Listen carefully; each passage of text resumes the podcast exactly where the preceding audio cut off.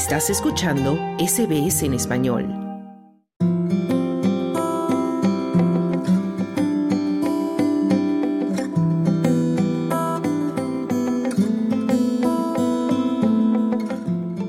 Como cada verano, amplias zonas de Australia han sufrido olas de calor que disparan las alarmas. Esta semana, la Oficina de Meteorología registró olas de calor en todo el país y las temperaturas pasaron los 40 grados en diferentes estados y territorios. Así que seguramente estuviste sudando la gota fría, como dice la canción de Carlos Vives. Y de eso vamos a hablar hoy, de cómo reaccionan nuestros cuerpos al calor y de por qué no todos lo hacen de la misma forma. ¿Alguna vez te has preguntado por qué algunas personas sudan más o menos que otras? ¿O por qué alguno de tus amigos parece soportar mejor el calor? Mientras las olas de calor azotan a Australia, los expertos dicen que hay múltiples factores que inciden en tu capacidad de recuperación frente a las altas temperaturas. El doctor Gordon Lynch afirma que la capacidad de sudar es crucial.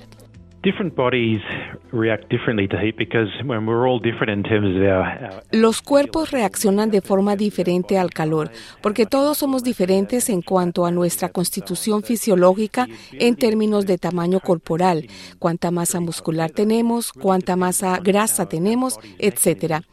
Así que la capacidad para soportar el calor intenso depende de los mecanismos de nuestro cuerpo para enfriarnos.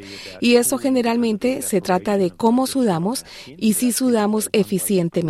Así que la sudoración será sobre el enfriamiento debido a la evaporación del sudor en nuestra piel. Esa es una forma en que nos enfriamos. Explica el doctor Lynch, quien agrega que también influyen el tamaño corporal de cada persona y su capacidad para aumentar el flujo sanguíneo a la piel.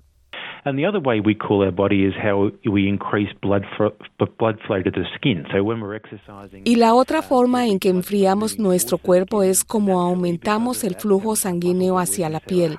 Cuando hacemos ejercicio, el flujo sanguíneo se dirige hacia la piel y naturalmente los músculos trabajan. También aumenta nuestro ritmo cardíaco. Nuestro cuerpo está respondiendo al medio ambiente. Necesitamos tener formas de enfriarnos, así que estos mecanismos, sudar eficientemente y aumentar el flujo sanguíneo son realmente importantes. El tamaño del cuerpo es uno de esos factores, por lo que si somos más grandes y más pesados, todos los mecanismos de refrigeración tienden a ser menos eficientes, por lo que el clima caliente puede ser muy difícil si usted es pesado y con sobrepeso. Explica.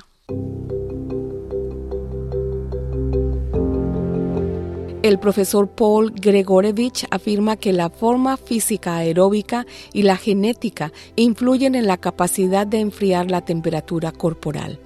Según él, una dieta sana y el ejercicio son fundamentales. Somos el producto de muchas cosas diferentes. Parte de ellos es nuestra forma física aeróbica. También lo es nuestra dieta y cómo hemos estado cuidando de nosotros mismos. Y muy importante también es nuestra genética.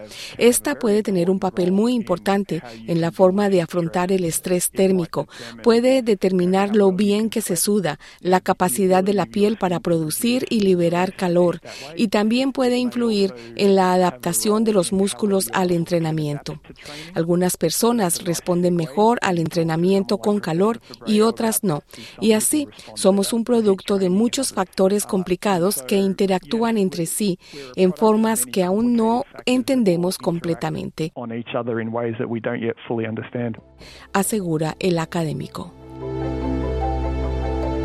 El profesor Mark Febraio ha investigado cómo los atletas pueden entrenar su cuerpo para aclimatarse al calor.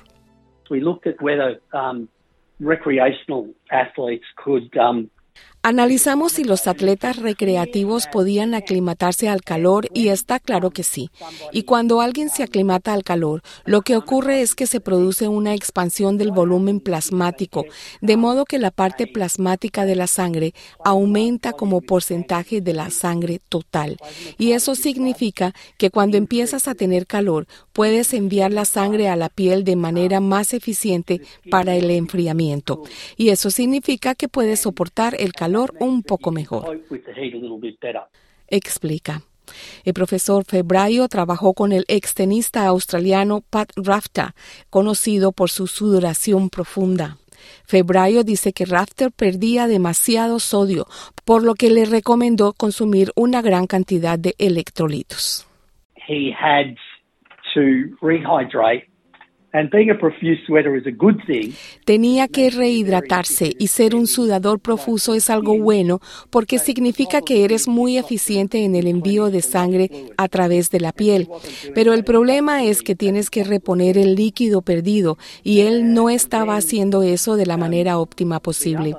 El otro problema que tenía, que era bastante peculiar desde un punto de vista fisiológico, es que cuando una persona se pone muy en forma, la cantidad de sodio su doración de sodio, por lo general disminuye a medida que uno se aclimata al calor, porque como he dicho antes, se obtiene esta expansión del volumen plasmático.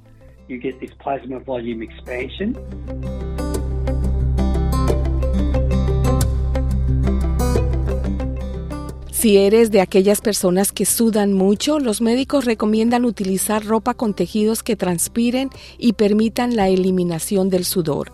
Es reconocido que las prendas de algodón y fibras naturales son aconsejables por sus propiedades, aunque también mantienen la humedad y podrían llegar a ser incómodas. Por lo tanto, la mejor opción para vestir en esta época del año son los tejidos técnicos propios de la vestimenta deportiva y los cuales permiten eliminar el sudor.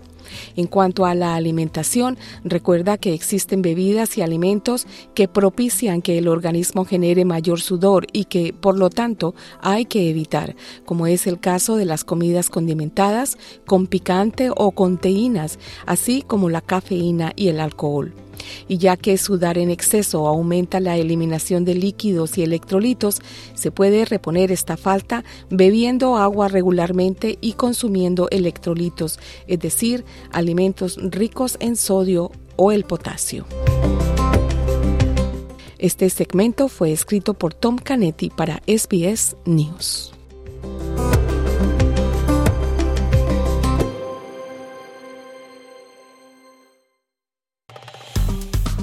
Dale un like, comparte, comenta. Sigue a SBS Spanish en Facebook.